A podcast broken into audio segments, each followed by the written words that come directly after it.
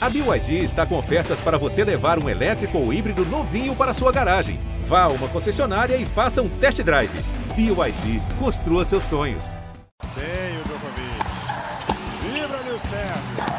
6 a 4 ele tem dois match points. Federer tem três match points. Mais um match point para Rafael Nadal. Serena Williams tem o duplo match point.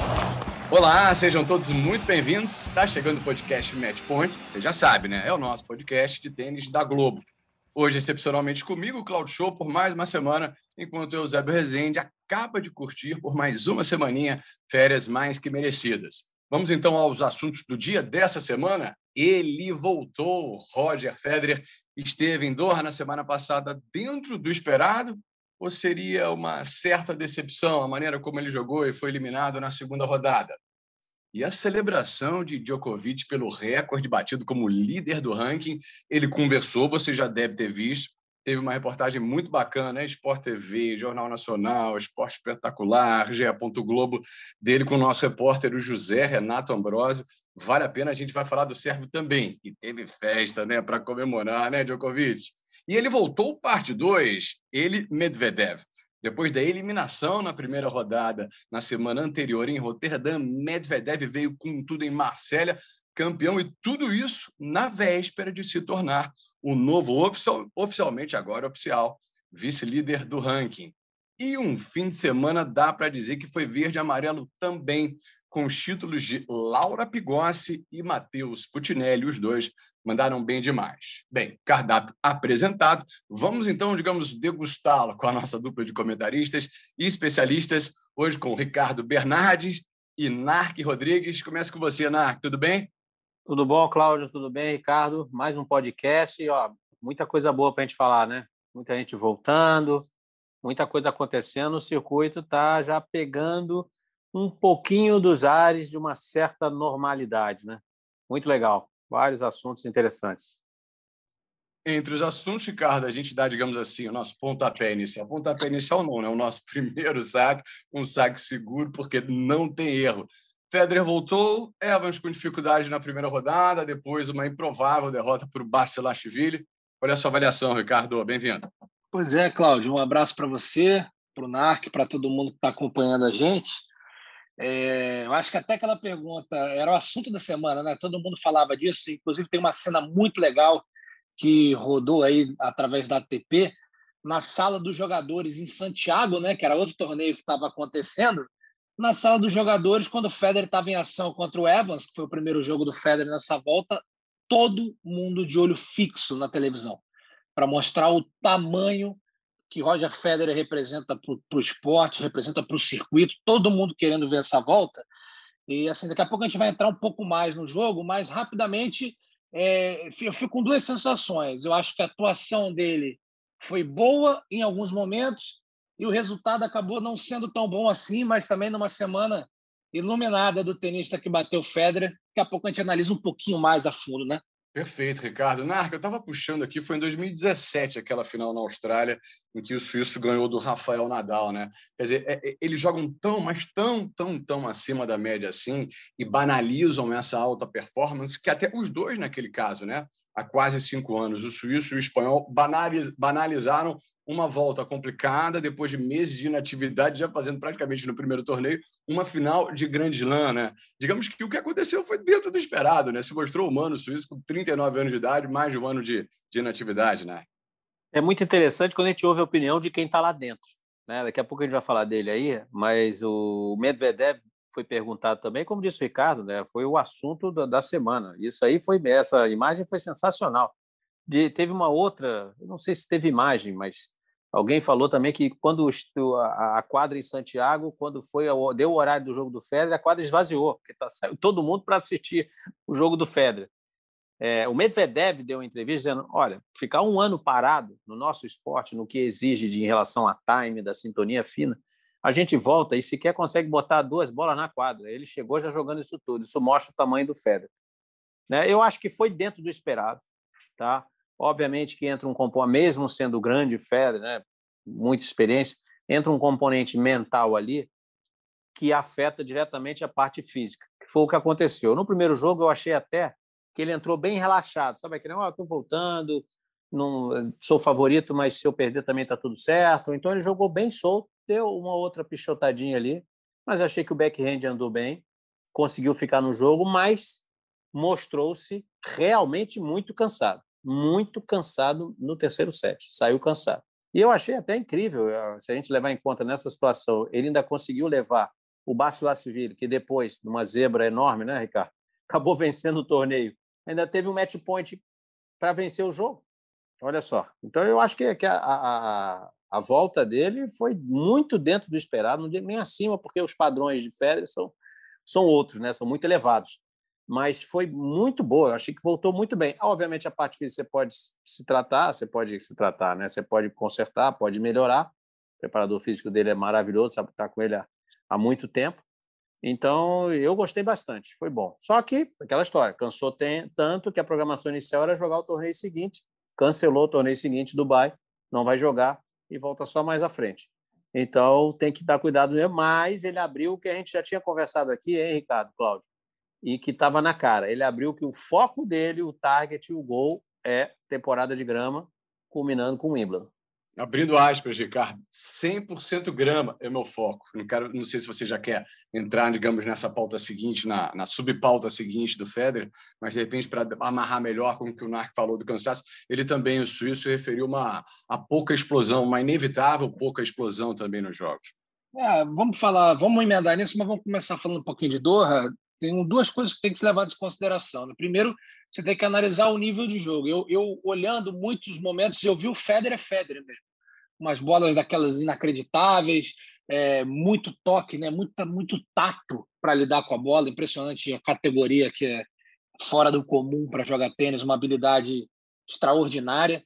E, e, também aqueles erros, como o Narco falou, uma, uma, uma pichotada ou outra, que também acontece com o Federer nos bons tempos. É bom dizer que também o Federer nos bons tempos dá umas madeiradas, e ele até brincou depois que ele é, venceu o primeiro jogo, e é bom que se diga, uma primeira primeiro jogo duríssimo. Pegar o Evans, o Evans não é um jogador fácil de você enfrentar, é um jogador encardido, ainda mais nas condições de, de Doha, é um jogador muito perigoso. O Federer conseguiu fazer um, um bom jogo ali e terminou num winner de, de backhand na paralela e ele ainda brinca, né? Ele fala assim, pô, é, ainda terminar com essa bola como eu, como eu gosto, né? Ele é uma bola que ele tem um pouco não tem dificuldade, mas ele acaba errando e pegou na veia. E aí entra o imponderável, né? Aí ele vai para uma segunda rodada de um cara que está tendo muito problema extra-quadra, problemas gravíssimos extra-quadra, denúncia da ex-mulher de, de, de, agressões e tudo mais, é, que não vem no momento bom no circuito, faz um primeiro set avassalador, ganha com autoridade, com tranquilidade o primeiro set do Basilashvili, Aí no segundo set dá uma, uma quedinha, o Basilashvili, é até difícil falar o nome dele, começa a entrar no jogo, é, começa a ficar muito sólido, distribuindo bem as bolas dos dois lados, batendo bem de backhand, batendo bem de forehand, muito seguro, muito sólido, ganha o segundo set. E aí, como o Narco falou, vem o terceiro, um jogo ali equilibrado, Federer tem um match point quando o Basilashvili está sacando em 4-5, acaba desperdiçando no game seguinte a quebrado, e aí entra o imponderável, o o, o atleta da Geórgia, tenista da Geórgia, acaba sendo campeão do torneio. Uma grande surpresa, o primeiro título dele de 250, porque ele era o rei do 500. Ele tinha três títulos e três ATP 500. Então, entre esses imponderáveis ainda também. Achei uma atuação do Federer, de maneira geral, é, tecnicamente boa, mas como o Narc frisou, a parte física está claro ali que pesou um pouco e até por isso e, e pegou um jogo muito equilibrado na primeira rodada, o jogo que acabou se estendendo na primeira rodada dele, né?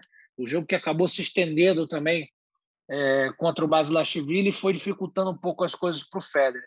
E, e aí sobre isso ele também falou, né? Ele estava muito feliz, principalmente depois da primeira vitória, né? No primeiro primeiro jogo, falando que cara não é fácil com a minha idade voltar e conseguir pegar um, um ritmo competitivo tão rápido, né? É bom a gente frisar, o Narco já falou isso anteriormente também. Não é que ele está um ano sem tocar na raquete. Não, ele está treinando, ele está se preparando, mas é, quando, quando o juiz fala play, a coisa muda. Então, muito interessante é, essa volta. É um bom caminho, mas também tem essa tensão especial, como o Narco falou, na parte física, que vai ter que ser um calendário ali muito bem planejado, muito bem pensado. Ele já tem uma certa idade, é bom não ir com muito ímpeto e acabar prejudicando mais lá na frente. Talvez tenha é, surpreendido ele mesmo. Talvez ele pudesse achar, né, junto com a equipe dele, que estivesse até um pouco mais bem preparado. E vou explicar por quê. É óbvio que esses torneios todos, né, quando né, você contrata jogadores, jogam sob contrato, né? Toda é feita uma programação para fazer uma promoção do, do, do, torneio em cima dele e logo botaram a estreia do Federer na quarta-feira, para o torneio acabar no sábado. Então estava na cara ali que o Federer seria um cara que se seguisse no torneio não teria sequer um dia de descanso. Então, e ele, obviamente, foi o Federer, ele mandava no torneio.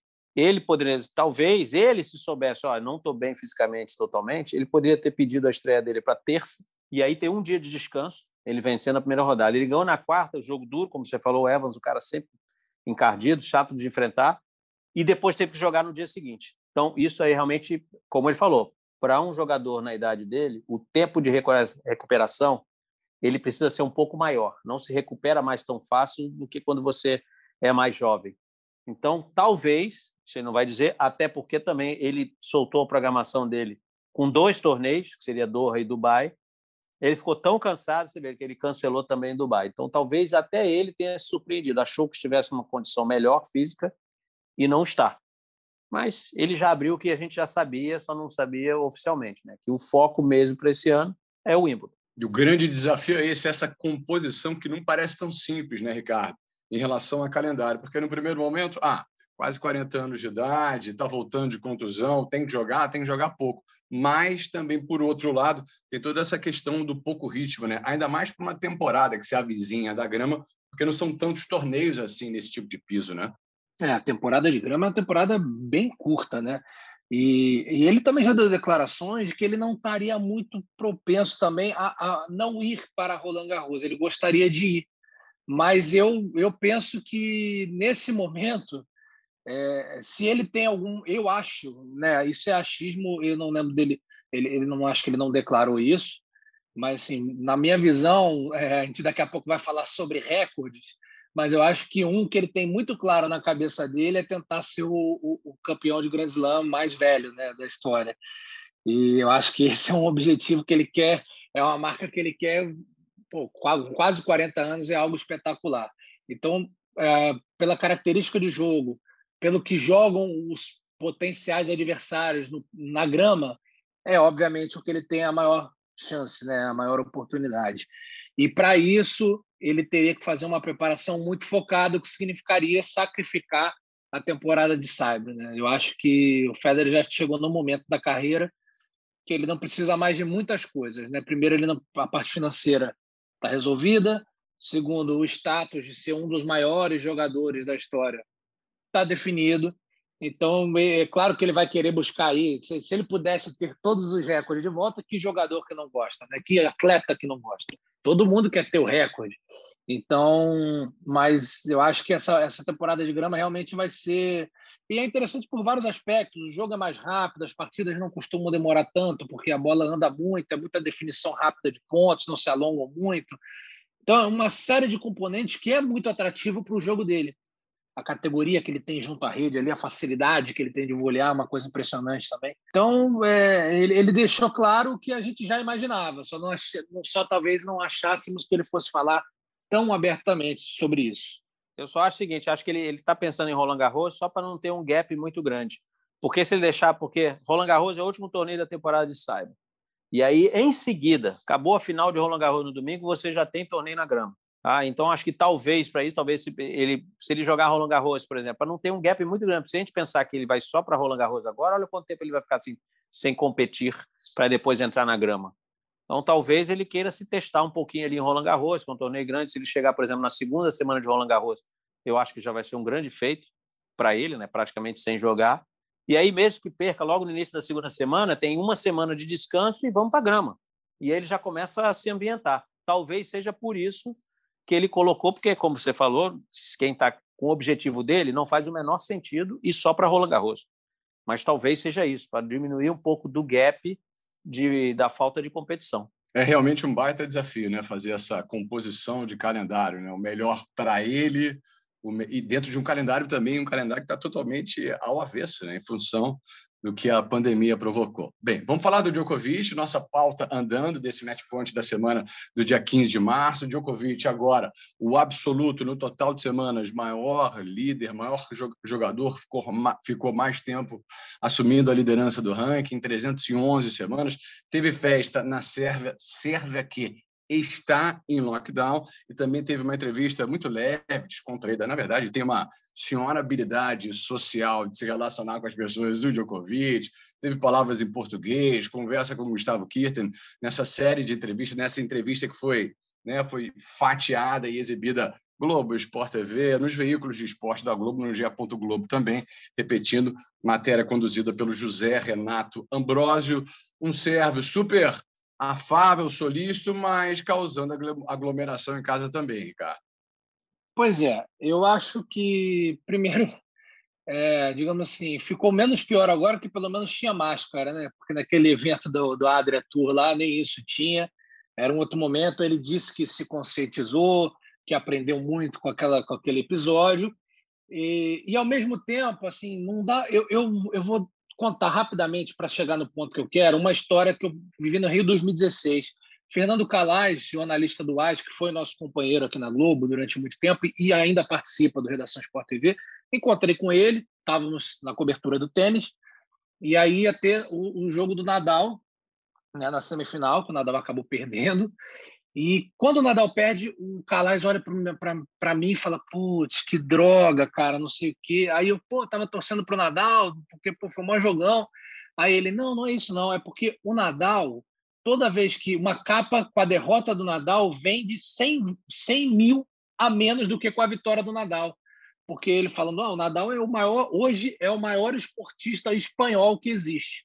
E aí você pensa na Espanha, né, que a Espanha tem um futebol fortíssimo, uma seleção fortíssima, tem muita cultura esportiva, tem um bom basquete, é, é, é completo. Você tem um pacote completo na, na Espanha se tratando de, de esporte. Já na Sérvia, você tem esse cardápio um pouco mais reduzido. Então é normal que o Djokovic tenha essa, essa projeção enorme. E é um feito gigantesco. Você não tem como negar o feito dele, é, passando o Roger Federer, né, um contemporâneo, é, absoluto, e isso vai dando elementos para o que a gente sabe que o Djokovic pretende, que é ser o detentor de todos os recordes. Então, eu acho que parte, claro, o Djokovic poderia falar, pô, galera, legal que vocês querem me homenagear, bacana, mas nesse momento de pandemia é melhor ficar aqui na minha casa. Mas ele também gosta de estar inserido nesse contexto, né? de, de ter essa, essa projeção, essa pujança toda.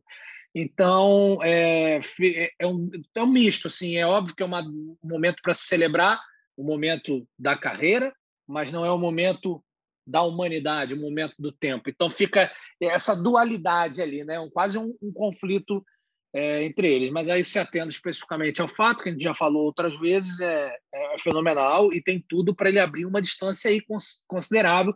Se a gente olha agora o ranking, ele já até abriu para os dois adversários diretos, digamos assim, que é Federer e Nadal. Ele já abriu uma boa distância, já tem um cara que daqui a pouco a gente vai falar entre eles, então tem tudo para postergar ainda mais e se levarmos em consideração também que ele é o mais novo dos três. Importante, né, Narco? O Ricardo fazer essa contextualização, de fato, né, sem querer defender o que ele fez ou o risco que ele assumiu. Aqui no Brasil, digamos, com uma cultura, com uma história esportiva muito maior e mágica em relação na comparação com a Sérvia. A gente vê aglomerações aí, né, com os times de futebol saindo, indo para o aeroporto, ou voltando de algumas de algumas conquistas ou de alguns jogos, com pessoas é, se aglomerando, e os times, claro que a imprensa faz o seu papel, mas os times oficialmente não se pronunciando a respeito, né? Importante dar essa relativizada em relação ao que ele representa na, na Sérvia. Fica difícil até de imaginar, né? É, ele é muito grande, mas ele acho que já extrapolou também, não é só na, na Sérvia, né? Então ele extrapolou, é, ele é um herói nacional. Teve entrevista do Ivan Zevich também, dizendo que ele vai ser o melhor dos. É, alguma coisa assim, ele já é o melhor de todos os tempos, vai ser, mas as pessoas. E não entende por que as pessoas não consideram isso, que é só olhar ele jogar. Eu acho que tem um pouco da, da tal da empatia, né? Você precisa também, porque uma coisa é você ser considerado o melhor, outra coisa é você ser o mais amado, o mais querido. Isso depende de vários fatores, né? Dentro e fora é, da quadra. Então, isso aí é uma coisa que ele realmente procura, mas o mais legal é que, como disse o Ricardo, ele reconheceu os erros, disse que aprendeu bastante. Eu acho que a gente tem que, como, né, como ele é, é o Djokovic, mas é uma pessoa como qualquer outra, então a gente tem que respeitar a opinião de cada um, mesmo que essa opinião gere uma certa polêmica, né, que ele tenha suas seus pensamentos, as posições que ele defende que são realmente polêmicas, mas é a posição dele e não é proibido ele ter a posição dele. Então a gente só vai respeitar ou não, pode falar sobre isso ou não. Agora, em relação ao feito, é, como disse o Ricardo, é 311 e contando, né? Porque vai mais, isso vai muito à frente. Né? Eu também tive olhando lá, até no site da ATP está disponível o recorde em relação. São dois recordes, tá dos uh, semanas totais e semanas consecutivas. Que aí ele está bem atrás. Aí o Federer tem o recorde com 237 semanas consecutivas, depois tem Connors com 160, Lendl 157, e depois é que vem o Djokovic com 122 semanas consecutivas como número um. Ou seja, o recorde do Federer, obviamente que ele, é, como disse Ricardo, é mais novo, pode até chegar lá, mas 237 semanas, nós estamos falando quatro anos e meio seguidos como número um do mundo. É muita coisa. É algo realmente espetacular. Mas ele, ao longo de toda a carreira, ter ficado mais semanas número um mostra também a consistência da carreira do Djokovic. É, é um feito realmente espetacular. E pensar hoje que alguém possa bater isso é muito difícil. Ricardo, essas Olimpíadas em Tóquio vão ficar interessantes, hein? Um mais veterano quase que se despedindo, querendo jogar. Djokovic também é um dos poucos títulos que ele não tem, né? Pois é. E, e ele declarou isso, né? Que Tóquio é um, é um grande objetivo. Ele não tem essa medalha de ouro. O, o Murray, né? Que veio de, de duas, duas seguidas. O, o, o bicho-papão, digamos assim, dessas últimas edições, estava praticamente fora, né? A gente não, não consegue ver hoje o Andy Murray é, atuando em um nível competitivo com esses caras. Você tem o Federer também, que já tem, é, tem essa medalha em, du, em duplas, né? Mas ainda vai querer também se despedir do, dos Jogos Olímpicos com, com essa glória, né? Representando o ah, país. cuidado que aí... a Olimpíada nos dá bastante surpresa, a Olimpíada. Sempre tem uma surpresinha lá.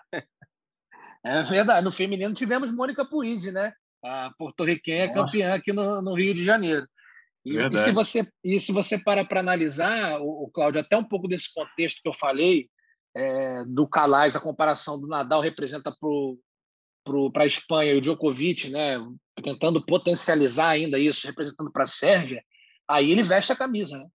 Aí ele veste a camisa de herói nacional. Ó. Eu, eu sou sérvio, eu, eu vou lutar para trazer a glória para esse país e pô, vocês vão me amar ainda mais, digamos assim. É claro que o discurso não é isso, estou só é, dando um exemplo, né? Que ele fala, pô, eu, eu sou idolatrado aqui, então eu vou também tentar me doar mais ainda para esse país e agora não representando um atleta sérvio, mas representando a mim mesmo, agora eu representando o país. Então pode ser aí também que nesse componente todo que está sendo é, essa relação Djokovic com Sérvia, isso aí ainda entra para inflamar ainda mais o homem. E olha, e, e só lembrando, né, ele falou da Olimpíada 2016 aí, quantas vezes a gente viu né, na carreira do Djokovic, que já é, é bem longa, obviamente, ele sair tão arrasado da quadra quanto a gente viu no Rio de Janeiro, na Olimpíada, quando ele perdeu para o Del Potro na primeira rodada. Quantas vezes a gente viu o Djokovic naquele estado? Eu não me lembro decepcionado, chorando, absolutamente frustrado. Você vê o quanto que representa para ele realmente jogar os Jogos Olímpicos.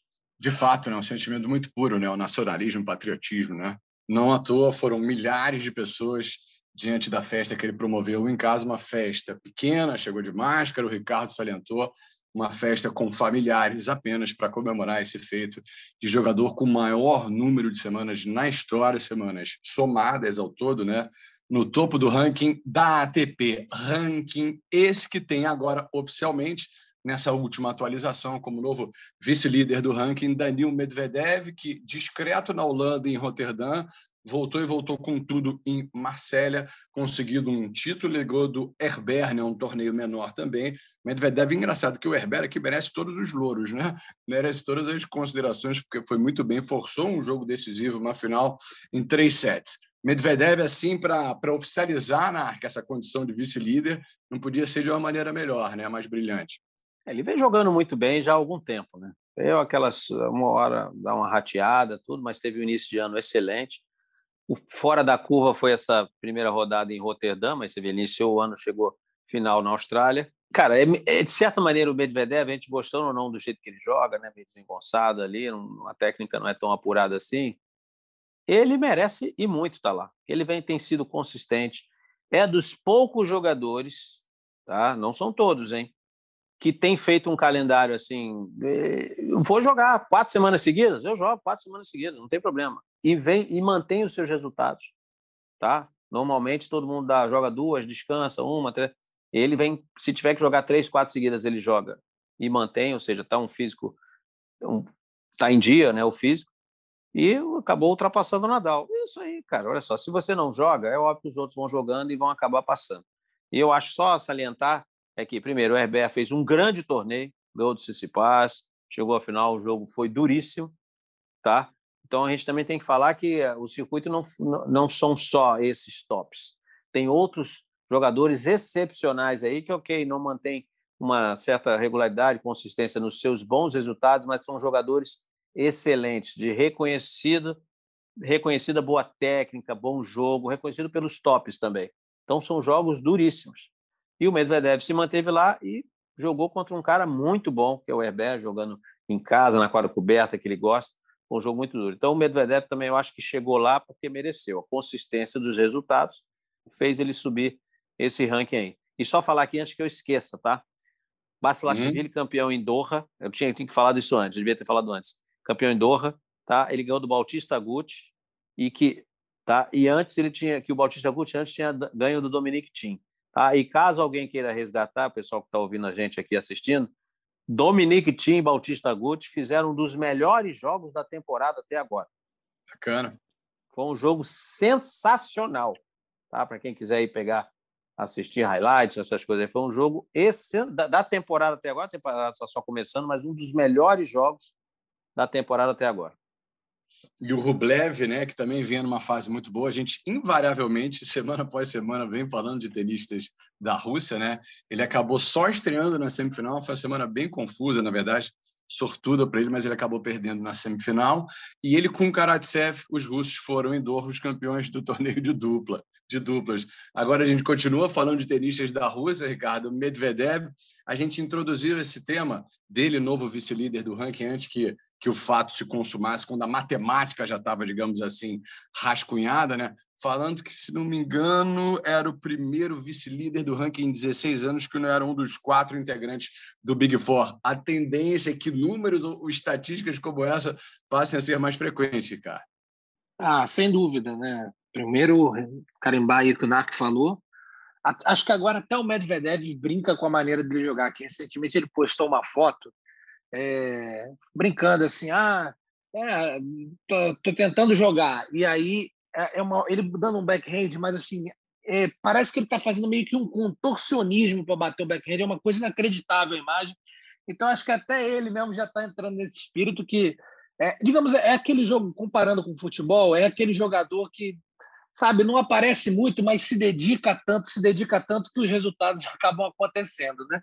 Então, o, o Medvedev merecidamente, como o Narco falou, segundo, o segundo ranking, talvez só não tenha vindo antes essa posição, porque ele começa, né, o 2020 diferente do fim de 2019, quando ele estava muito bem, aí perde um pouco esse embalo, cai um pouquinho e agora ele retoma a melhor maneira. Agora, eu acho que também já é um jogador maduro, com 25 anos de idade, já sabe o que ele faz bem, o que ele não faz tão bem, já entende melhor os nuances de cada jogo, de cada jogador e do circuito em geral.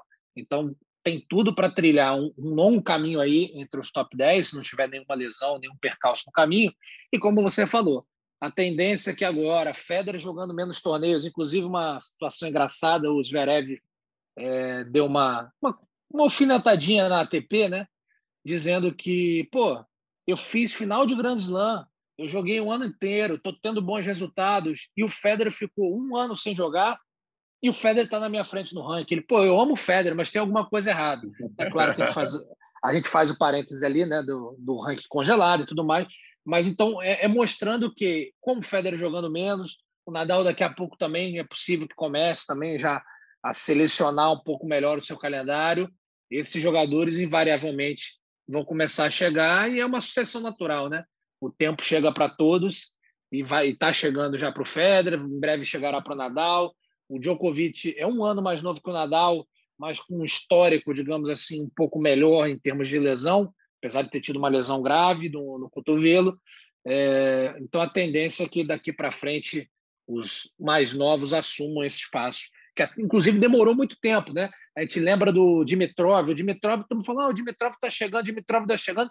O Dimitrov fez 30 anos, amigão, ou está para fazer e não, e não conseguiu chegar porque eles não deram espaço, ele não conseguiu é. acessar. É, é óbvio, faltou um pouco dele, de alguns outros tenistas, mas ele não conseguiu romper essa barreira dos quatro aí que dominaram o circuito por tanto tempo. Só querendo defender o Dimitrov, o Dimitrov foi uma expectativa nossa, nossa, de analista, de comentarista, foi uma expectativa nossa. Esses outros jogadores, também. então, o Baby Federer, né? Esse é. jogador, isso foi culpa do antigo técnico do Federer, o Peter Lundgren, que lá atrás deu a seguinte declaração, que o Dimitrov aos 18 anos era melhor do que o Federer aos 18. Aí por isso que veio essa comparação toda. E a maneira que joga, ok, mas isso foi uma expectativa nossa, de quem assiste, de quem está vendo. Okay. Agora, os outros não. Foi uma imposição da ATP, que criou o Next Gen e botou toda a propaganda, a promoção em cima dos outros aí. Esses também não deram conta e foram praticamente impostos pela ATP. Ó. Esse é o nosso Next Gen. Esses caras é que vêm aí atrás depois dos outros, não sei o quê. Só que os caras não ganhavam de ninguém. Demoraram um tempão para começar a beliscar ali. Até agora tem dificuldade, até hoje. É a indústria né, que tem a necessidade né, de puxar novos ídolos. Adoro, confesso, adoro aqui abrir e fechar parênteses rapidamente. A gente indiretamente e diretamente falou do Zverev do Murray, novos papais, né? durante essa semana o Zverev de primeira viagem, o Murray, se não me engano, é papai Murray pela quarta vez, né? Então, parabéns. Terceira ou quarta? Quarta? Olha, eu puxei isso pela internet como quarta vez. Posso estar então, errado. Então, ok, tudo bem, deixa não. a, a, conta é grande. Federer tem quatro, né? São dois. Então, já Federer, é. Então vão ter já lá para frente, vão ter um, já um, uma Copa Davis, família Murray contra a família Federer. Se quiser migrar para o beach tênis, já tem duas duplas também garantidas já, né? Isso. Gente, vamos lá. Continuando aqui num super alto astral para a gente falar desse fim de semana de títulos para os brasileiros. O Matheus Putinelli, 19 anos de idade, para Laura Pigossi, 26 anos de idade, em torneios menores, né, com arrecadação até igual, cada um distribuiu 15 mil dólares. O Putinelli foi campeão em Antalya, na Turquia, e a, La a Laura Pigossi foi campeã. Estava jogando antes na Tunísia, da Tunísia foi para Pune, na Índia, para ser campeã também. E esse torneio, né, Ricardo? Essa vitória da Laura tem que ser muito valorizada, porque já é a segunda vitória no ano. E foi basicamente uma epopeia, sem, que, sem querer entrar num mérito político sobre o nível de exigência na Índia para se entrar, vindo um jogador da Tunísia. Ela quase não jogou o torneio, cara. Pois é, ela contou essa saga, foi é muito curioso, né? Como foi esse, essa dramaticidade para conseguir acessar a cidade. E uma coisa eu tenho que falar da Laura, assim, é, a Laura está há muito tempo no circuito, já treina fora do Brasil há um tempo, é uma batalhadora. Ela tá no, ela se joga, você vê que ela não tem, é, apesar de ter montado base na Europa, ela não está jogando os torneios por ali aí entra uma série de fatores, tá? Desde, obviamente, o nível de um torneio menor na Europa acaba sendo maior do que um nível de um torneio que paga até um pouquinho mais na Índia. Isso é óbvio que, tem, que entra esse componente, mas mostra também a, pré, a predisposição do atleta também em, em evoluir, em tentar subir, em galgar lugares. Com, quando caírem os pontos desse título dela, ela vai ser a segunda tenista brasileira mais bem colocada, apenas atrás da, da Gabriela Sé, e é bom a gente sempre que puder destacar, porque o tênis feminino está num. O masculino também, mas o feminino, especialmente depois que a Teliana parou e a Bia, nesse vai e vem entre lesões, entre casos de doping e tudo mais, ainda também não, não conseguiu voltar ali para o top 100, tem muita dificuldade. Então a gente precisa ressaltar os bons resultados. E aí, ela, depois dessa maratona toda para conseguir chegar até Pune, foi campeã está jogando bem, está com físico em dia. Ela é uma, é uma, jogadora que não tem tanta potência assim nos golpes. Compensa, ela tenta compensar isso com uma movimentação muito boa. Tem conseguido isso de maneira geral. Pouco que a gente consegue acompanhar, né? Porque os torneios que ela joga, dificilmente a gente consegue uma partida com, com transmissão, né? Quando, quando consegue, uma transmissão até um pouco mais pobre, mas que pelo menos a gente consegue ver um pouquinho melhor.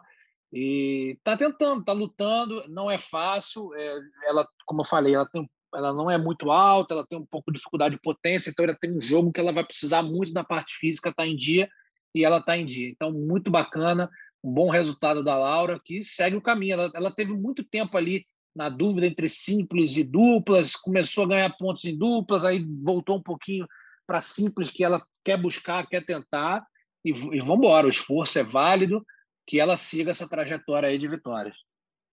Ela trocou de técnico durante a Covid, no ano de 2020, está treinando em Barcelona. Isso me faz lembrar, na conversa do, da semana passada, né, Narc, da, da necessidade de se obter influências externas. A gente falava, fazia um panorama, uma comparação do tênis argentino e russo. Está aí ela bebendo na fonte de um dos países com mais, mais tradição e consistência na revelação, né? E ela está dando um exemplo de que como é que tem que como é que é a carreira de um tenista, né? Ou seja, não, não tem esse todo esse glamour que a gente só vê nos tops aí, não. Todos eles começaram lá embaixo. Algumas exceções aí de gênios que fenômenos que apareceram aí no meio do caminho, né, muito jovens, mas todos eles, a maioria passou por isso aí. Foi jogar lá embaixo. Aí o calendário, Cláudio, bem diferente do Federer, não é feito dessa maneira. Né? Onde é que eu vou jogar que eu posso ir melhor? Não, onde é que eu posso ir jogar que eu posso tenho mais chance de conseguir os pontos para levantar meu ranking e aí, sim, eu com um ranking mais alto, eu consegui jogar os torneios maiores, que aí me dão um dinheirinho a mais e eu consegui me manter no, no circuito. Né? Esse é o caminho. Então, ela está ela tá mostrando que o, o tênis é assim. Vai nos torneios e não importa se é na Índia, é na Europa, é na Ásia, tendo, obviamente, oportunidade, dinheiro, apoio para poder ir, tem que ir, ela está indo, enfrentando todas as dificuldades. E digo, ó, vou falar para vocês, é, eu, o pouco que eu joguei, eu também passei por isso aí. Eu me lembro uma situação engraçadíssima que a gente, na época, os rankings vinham em fax, né? Aquela lista lá. Então teve um torneio no Rio de Janeiro que a gente ficava lá, todo mundo olhando os garotos, 19, 20 anos, olhando os rankings lá que estão todos marcados os brasileiros.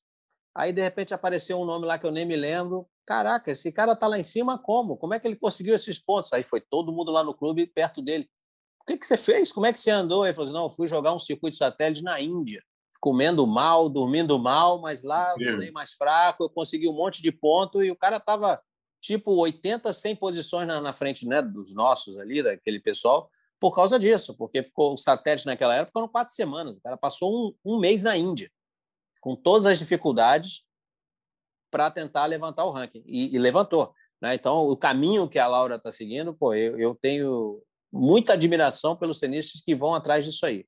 Mostram que estão batalhando e, e é um aprendizado também, porque à medida que as dificuldades comecem a aparecer, aí não só essas de logística, de vou me hospedar aqui, entrar no país ali, é burocracia, imigração, as dificuldades no jogo, quando começarem a aparecer, também esses tenistas estão mais treinados, mais fadados a enfrentar essas dificuldades e passar por cima delas, entendeu? Então esse caminho que ela está seguindo tem só que bater palma, que é isso mesmo. Vai para frente. E, como você falou, buscou um caminho na Europa, ficou num lugar excelente, Barcelona, muito treinamento, treinando sempre com pessoas boas. Se tiver que fazer um intercâmbio, ah, esse final de semana eu vou treinar na Alemanha. Entra num trem, pum, tá lá, seis horas de treinamento, oito horas na Alemanha, depois volta para casa, de novo vou, vou para a Itália e pronto. Olha só o quanto que ela pode fazer. Então tá, tá trilhando o seu caminho a Laura Pigossi aí, vamos torcer para ela chegar o mais longe que ela puder, com certeza livre de lesões. Caminho, Ricardo, que ela está trilhando com 26 e que começa a trilhar o Matheus Putinelli já com esse título, 15 mil dólares em Antalya, na Turquia. Ele há dois anos estava ganhando Roland Garros em dupla no juvenil. Pois é, eu fico particularmente muito feliz com, com a vitória do, do Matheus, porque é, é um, é um garoto que eu vi muito no juvenil, eu vi muito ele jogar muitas vezes, é, foi, como você falou, ao lado do Tirante, campeão de Roland Garros, duplas. É, só que durante o finalzinho, último ano ele, de juvenil para transição profissional, ele conviveu com lesão praticamente sem brincadeira, é mês sim, mês não. Uma coisa impressionante como o físico dele acusou muito, ele estava com muitos problemas, cada hora era, era problema, problema na perna, problema no braço, problema nas costas.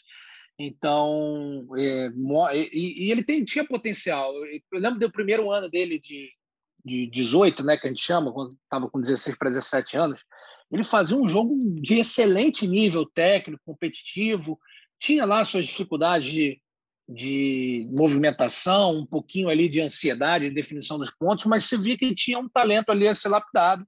E quando ele vira a categoria, né, que tem aquela mudança do ranking, ele bate ali no top 10 do, do, do juvenil, começam a vir uma série de lesões. Então, isso para um, um jovem é muito difícil de você lidar, né? E transição muito complicada profissional, e agora parece que começam a, a, a vir os frutos, né? Eu acho, achei muito interessante. Antalya é um, é um lugar que tem torneio toda semana, então, às vezes, um tenista, brasileiros vão muito lá, ficam lá três, quatro semanas jogando torneios seguidos é uma boa estratégia, porque você já se acostuma com a quadra, já se é acostuma é porque, com tudo. Ricardo, já teve até um Mundial de Veteranos lá. Eles têm um local lá, um complexo, em Antália, Isso. que são 60 quadras. Exatamente. Então, às vezes, acontecem dois, três torneios ao mesmo tempo. São 60 Exato. quadras, no mesmo local. E, de... e, agora até a sede né, do 250, num... agora eu confesso que para não sei se 2021 vai ter em Antália, mas nos últimos anos foi sede de um ATP 250. Mas, conclusão, é muito legal ver a vitória do Matheus. Eu confesso que eu não assisti a partida final, então não, não, não, não, não posso entrar em, detalhes do jogo, que a gente pode a, a saber da campanha, sem perder sete, venceu tenistas que estão ali melhores ranqueados do que ele. Então, mostra alguma consistência aí e que ele siga nesse caminho, porque para tentar até recuperar um pouco do tempo perdido na transição. Ele ainda é muito novo, mas essa transição é cada vez mais difícil e é importante quando o tenista já consegue deslanchar, porque a confiança vem, ele daqui a pouco está jogando ali challenges e a tendência é só evoluir. É um tenista que eu acho que tem potencial, se a parte física ele conseguir preservar e tiver com ela em dia, ele pode aí seguir um caminho bom dentro do circuito do tênis. Fim de semana raro para o nosso tênis, hein, Nar? Sim, mas é, é porque normalmente esses torneios são menos divulgados, tudo, mas a gente tem que ver, porque, como a gente estava falando, daqui a um tempo esses, esses jovens valores, até os, os, brasileiros, inclusive, podem estar disputando os torneios maiores, e todos começam por ali. É muito legal também o TF 15 mil, né, são os antigos Futures, né? também é um torneio num nível menor, mas é por ali que você começa. Você vai jogar ali Alguns pode ao longo do ano você ganhar três, quatro, cinco, quem sabe. E aí, de repente, você já dá um salto para iniciar nos torneios Challenge, né? que os Challenge agora estão funcionando com, com chaves maiores. Né? E aí é outra história, mudou o nível, vão jogar com outros jogadores num nível mais alto, mas é o, é o caminho natural, é o caminho natural. Então, que bom que todos estejam passando por isso, aproveitando, ganhando ou perdendo, mas estão aprendendo para depois usar, utilizar todo esse aprendizado mais à frente.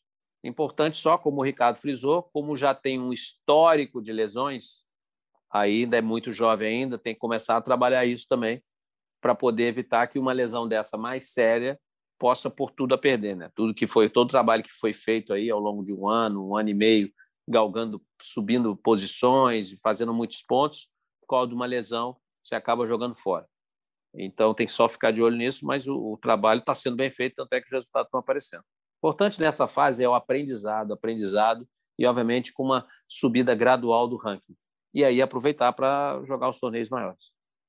Olha, meu aprendizado aqui é que quando o papo é bom, flui, ainda mais super bem acompanhado, o tempo voa, gente. Já estamos estourando aqui o podcast Match Point dessa semana. Falamos sobre Federer, Djokovic, Medvedev, dos brasileiros campeões nesse fim de semana. Foi muito legal, Ricardo. Até a próxima. Obrigado, Cláudio. É sempre um prazer estar com você, com o NARC, e falar do que a gente gosta, né? Que é tênis. Um abraço a todos. Até a próxima. Valeu, Narquinho. Boa semana. abraço, Cláudio. Obrigado, Ricardo. Papo sempre muito bom e tênis é maravilhoso.